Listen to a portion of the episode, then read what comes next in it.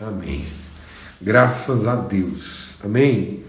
Então, nós estamos compartilhando aqui em Romanos, no capítulo 15, e é uma reflexão assim bem intimista, né? Uma reflexão assim para para filhos e filhas que querem refletir né, sobre o nosso lugar de esperança num tempo de tanto desespero. Então, Paulo está dizendo aqui, né, e o Deus, o, que nos motivou, o que nos é, despertou, o que, o que nos moveu no Espírito para o nosso entendimento no Espírito, para estar tá compartilhando com os irmãos aqui essa semana, nesse texto de Romanos 15, é isso, né, o Deus da esperança encha vocês de toda alegria e paz na fé que vocês têm. Amém? Vamos só. Pronto. Na fé que vocês têm.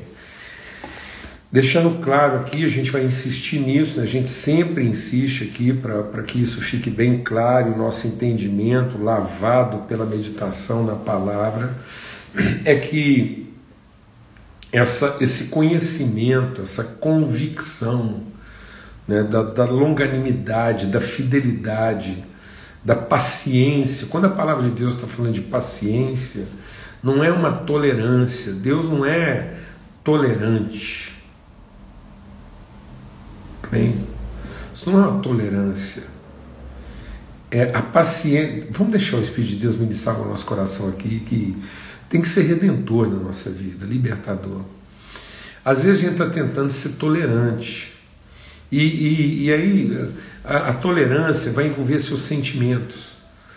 E nós temos que vencer os nossos sentimentos. O nosso grande desafio na fé, na vida cristã, é vencer os sentimentos que emanam da nossa carne, da nossa emoção, das nossas necessidades, do nosso senso de direito. Então, a nossa sensação de direito ela jamais vai, vai, vai lidar bem, ela não vai, ela não vai aguentar por muito tempo. Então, se você está insistindo em ser tolerante, isso quer dizer que a gente quase que tem que se corromper, né?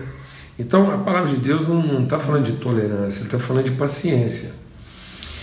A paciência não está associada a você é, é, tolerar o erro do outro mas em você ter absoluta convicção da fidelidade de Deus no processo. Então a paciência ela é uma longanimidade, ela é um ânimo que não se corrompe. Então não é um esforço de tolerar, é um testemunho de fidelidade.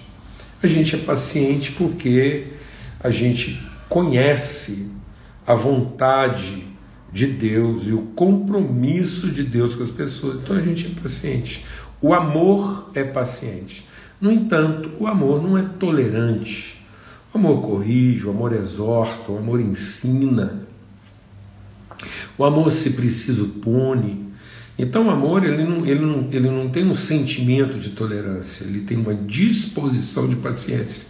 A paciência é uma disposição, a, a disposição de quem conhece e vive a fidelidade de Deus. Então, o Deus da esperança, que é esse Deus da paciência e da consolação, por que, que, por que, que nós somos consolados por Deus? Por que, que o Espírito Santo de Deus é o consolador?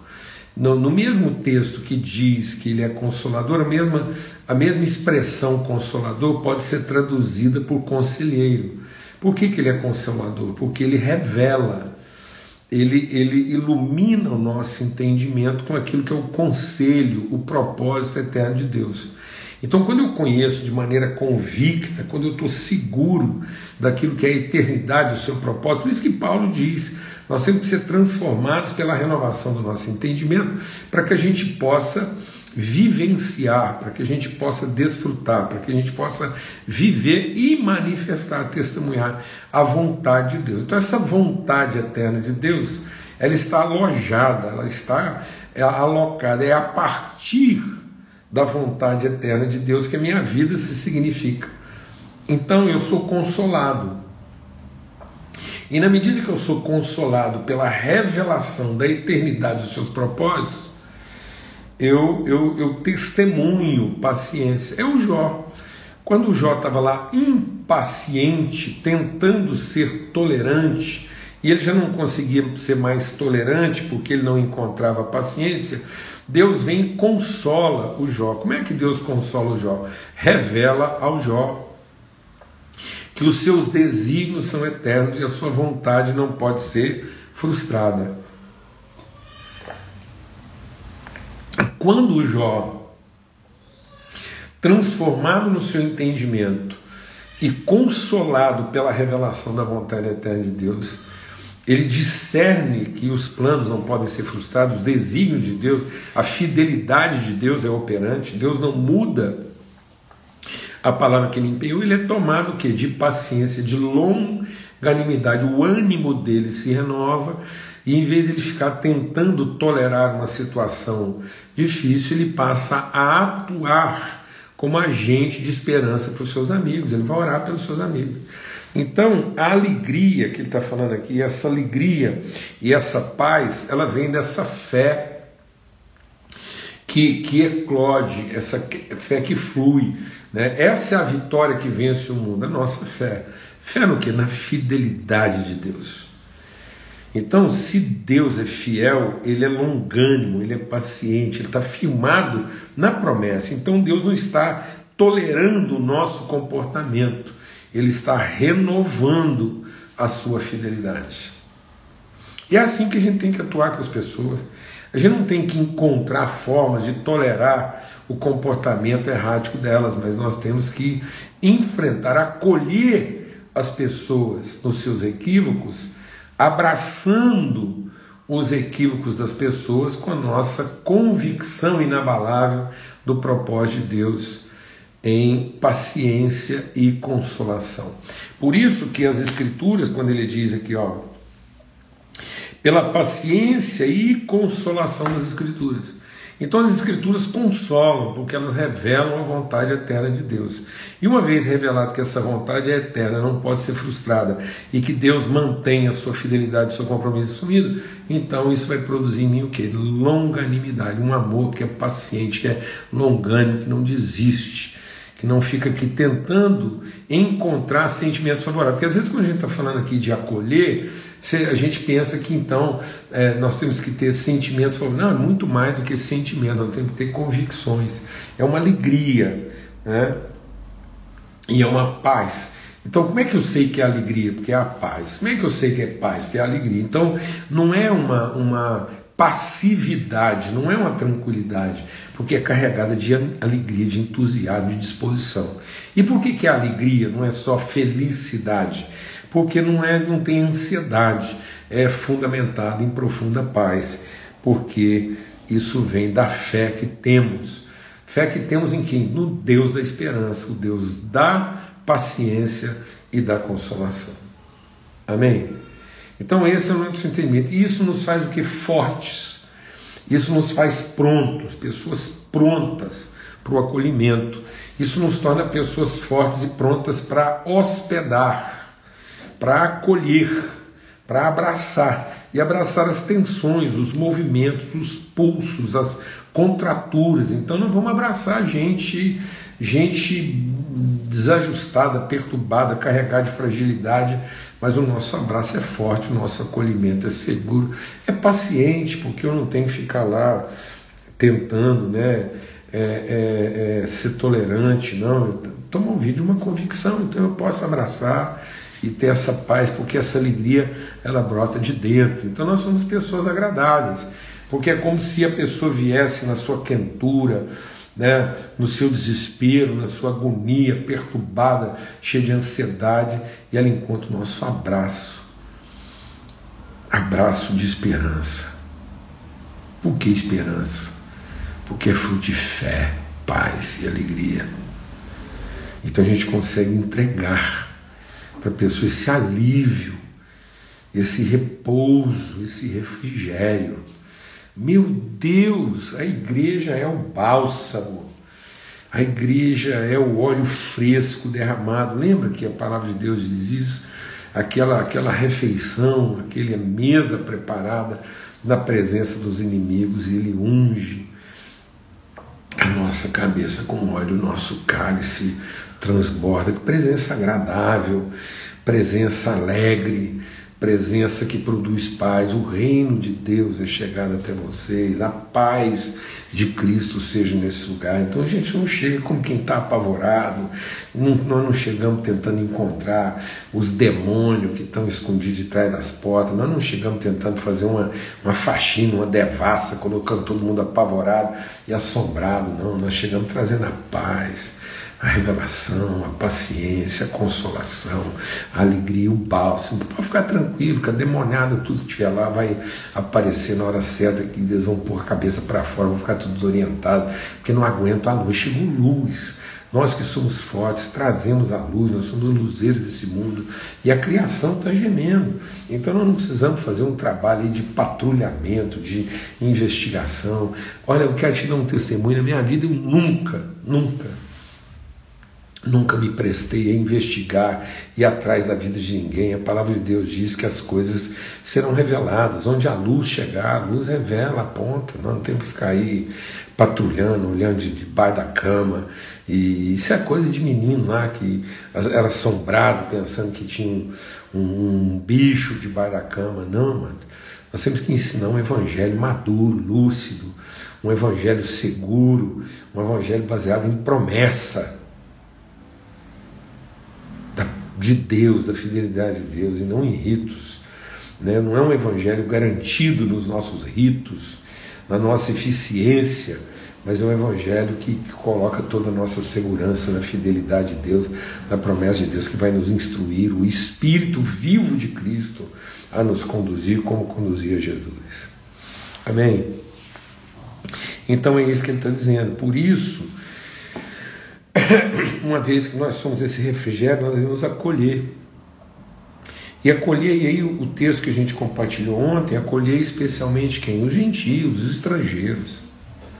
Então, assim, nós não podemos continuar sendo essa igreja que dificulta para o que não sabe e, e, e, e facilita para quem diz que sabe e não tem compromisso. Então, assim, Muitas vezes a gente está facilitando. Jesus nunca facilitou para os fariseus. Jesus nunca facilitou para os fariseus, para os hipócritas, para aqueles. Então a presença de Jesus incomodava aqueles que tinham um rigor asséptico, tinham um discurso pesado, difícil, mas que não eram praticantes, não viviam. No entanto, Jesus era conhecido como amigo de publicanos e pecadores. Eu sei que eu estou falando uma coisa aqui, assim, em nome de Cristo Jesus. Sei que é uma palavra difícil, desafiadora. Quem quer também perverter isso, quem quer usar isso de outra forma e, e, e dizer que eu disse o que eu não disse e, e usar aquilo que a gente está falando aqui para vagabundagem, para libertinagem, para confusão. Isso aí ninguém, ninguém consegue impedir isso, não. Não é porque alguém vai usar mal o que a gente diz que a gente não vai dizer aquilo que o Espírito quer dizer. Então, é um acolhimento mesmo, é, é, você é você ser conhecido como, como alguém que é amigo. Amigo, que, que aqui a palavra de Deus diz, ó, louvem o Senhor, todos vocês gentios e todos os povos o louvem. Aquele que se levanta para governar os gentios, neles os gentios esperarão. Alegrem-se, ó gentios, como o povo de Deus. Né? Então nós somos ministros, nós somos fortes. Então, se nós somos fortes, a gente consegue conviver com a fragilidade dos fracos e ser instrumento de revelação, de alegria, de refrigério, de restauração na vida deles. Amém? Em nome de Cristo Jesus. E aí Paulo vai insistir, porque aí no capítulo 15 aqui, na sequência, você vê como é que isso aqui é uma reflexão, como eu disse, intimista, é uma coisa que assim para nós, não, isso aqui não é para não é, é um estrondo, mas é desafiador. E ele diz assim: Eu mesmo, né, verso 14, meus irmãos, estou certo de que vocês estão cheios de quê? Bondade. Que vocês têm todo o conhecimento, estão aptos para demonstrar uns aos outros. É maravilhoso como é que Paulo trabalha a partir da convicção e não da dúvida. Mas nós precisamos aprender a viver desse jeito. Nós estamos vivendo muitas vezes assim, os relacionamentos a partir da dúvida e não da fé. Eu não fui, eu não fui levantado por Deus para desconfiar, para duvidar das pessoas. Eu fui levantado por Deus para crer a respeito do propósito de Deus na vida delas. Então eu e você somos instrumentos de fé e não de dúvida e não de desconfiança. Se as pessoas vão usar mal a fé que Deus colocou, né, elas vão dar contas disso a Deus e não a você. Deixa o Espírito de Deus ministrar no nosso coração aqui, que é um divisor de água na nossa vida. Quando você crê e testemunha a sua fé a respeito do propósito de Deus na vida de alguém e trata essa pessoa a partir da sua fé, ela vai dar contas a Deus se ela estiver enganando você. Vai dar contas a Deus. Mas quando você desconfia de alguém e trata alguém a partir da sua desconfiança, você dará contas a Deus a respeito dela, por ter duvidado. Então, quando eu creio, eu estou sendo fiel à palavra e ao propósito de Deus na vida dela. E ela dará contas a Deus se usar isso mal ou não. Mas quando eu desconfio, eu darei contas a Deus do juízo prematuro, precipitado que eu fiz. Então eu dou contas do juízo que eu devia ter, que eu não devia ter feito e fiz. Eu vou prestar contas de ter julgado. Ele diz aqui, ó, no capítulo 14, diz assim: a ninguém julgueis. Ninguém, a ninguém julgueis. Eu não fomos levantados para julgar, não. Nós fomos levantados para encorajar, para libertar, para crer. Não fomos levantados para crer, não para duvidar. Agora, quando você aplica justiça, quando você testemunha justiça, quando você oferece justiça, as pessoas darão contas a Deus a forma como elas estão usando a justiça concedida. Então, o reino de Cristo é um reino de justiça, para que Deus possa fazer juízo. Então, para que Deus possa fazer juízo, nós temos que fazer justiça. Mas se nós fazemos juízo, nós receberemos juízo. Então, ele diz assim, ó, Entretanto, mesmo sabendo, mesmo que vocês estão aptos, estão prontos, são fortes, são cheios de bondade, eu lhes escrevi em parte mais ousadamente. Então é o que Paulo está dizendo. Paulo, assim, esse texto ele, ele, ele reforça aquilo que a gente está fazendo aqui.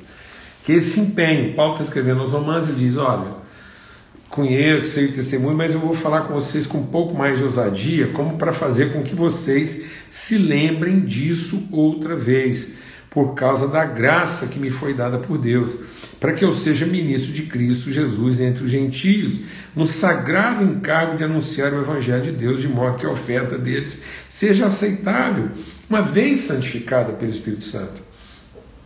Tenho, pois, motivo de gloriar-me em Cristo Jesus nas coisas concernentes a Deus, porque não ousarei falar sobre coisa alguma não ser sobre aquelas que Cristo fez por meio de mim para conduzir os gentios à obediência por palavra e por obras, por força de sinais e prodígios, pelo poder do Espírito de Deus. Assim, desde Jerusalém, arredores até o Ilírico, tenho divulgado o Evangelho de Cristo, esforçando-me deste modo para pregar o Evangelho, não onde Cristo já foi anunciado, para não edificar sobre alicerce a lei, pelo contrário, aqueles que não tiveram notícia dele o verão, e os que nada tinham ouvido a respeito dele o entenderão. Então, Paulo está dizendo dessa, dessa responsabilidade da gente tornar a oferta dos gentios aceitável. Então, Paulo está dizendo que nós não fomos levantados para condenar as pessoas na sua busca, no seu esforço de encontrar a Deus, mas para ajudá-los, para acolhê-los, para aliviar a carga deles e não para colocar mais peso. Então a igreja, nós, família de Deus, não fomos levantados para colocar mais peso de condenação, lembrando que os pecados de todos já foram perdoados. Então nós nos apresentamos como alívio, como instrução, como luz para que aquele esforço que eles vinham empreendendo de encontrar Deus, buscar Deus, ainda que equivocadamente, mas na sua ignorância, na sua ignorância, na sua sinceridade, na sua disposição de busca, de querer encontrar, encontraram agora nós, os filhos de Deus, que vão conduzi-los ao verdadeiro conhecimento, sem trazer sobre eles peso de condenação e culpa. Porque seremos com eles o quê? Pacientes e consoladores. Para que através da palavra que nós vivemos e conhecemos, para que pelas, pelas Escrituras nós possamos atuar com paciência e consolação, e para que o Deus da paciência e da consolação encha o coração deles de esperança, para que eles deixem de ser gentios, ignorantes, que nas suas devoções, nos seus ritos, ainda estão à espera para que através da nossa vida eles possam conhecer aquilo que Deus já enviou e revelou, para que eles tenham esperança. Deixem de esperar para viver de esperança no conhecimento do propósito da vontade eterna de Deus, em paciência e consolação, para que eles possam, como nós, transbordar de alegria e paz pela verdadeira fé. Amém. Graças a Deus. A gente tem que insistir nisso, por mais que isso possa parecer óbvio, é o que Paulo está dizendo. Por mais que a gente saiba, que todo mundo entende, que todo mundo sabe, mas assim, Paulo está dizendo: eu vou ter que usar né, um pouco mais de, de, de empenho. Então, nós estamos aqui usando de um empenho para que a gente possa ser uma igreja mais madura, uma igreja mais bem resolvida, amados uma igreja mais leve para as pessoas. Leve não no sentido de aliviar compromisso, mas leve no sentido de trazer refrigério. Refrigério. O povo está cansado, o povo está doente, o povo está sofrendo, está sem esperança. E a gente, às vezes, ainda no jeito de falar,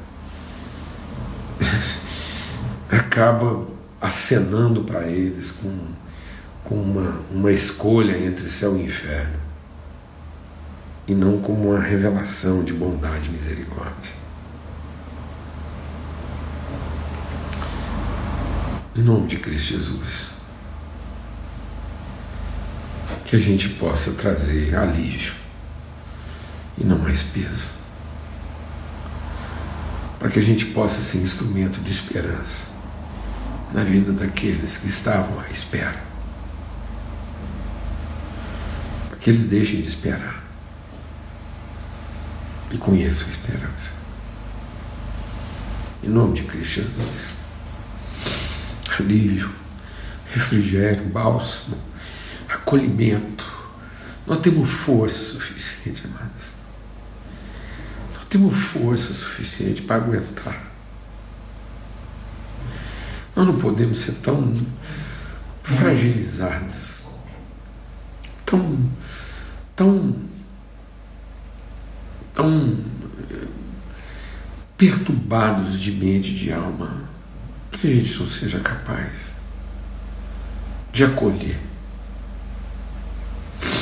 as pessoas no seu desespero, no seu sofrimento, nas suas fraquezas.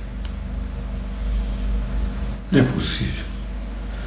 A gente é forte. A gente consegue. Amém. Em nome de Cristo Jesus, Senhor. Pelo sangue do Cordeiro. Amém. A paz de Cristo seja sobre todos, porque o reino de Deus é chegado a nós. Forte abraço, até amanhã, se Deus quiser. Amém.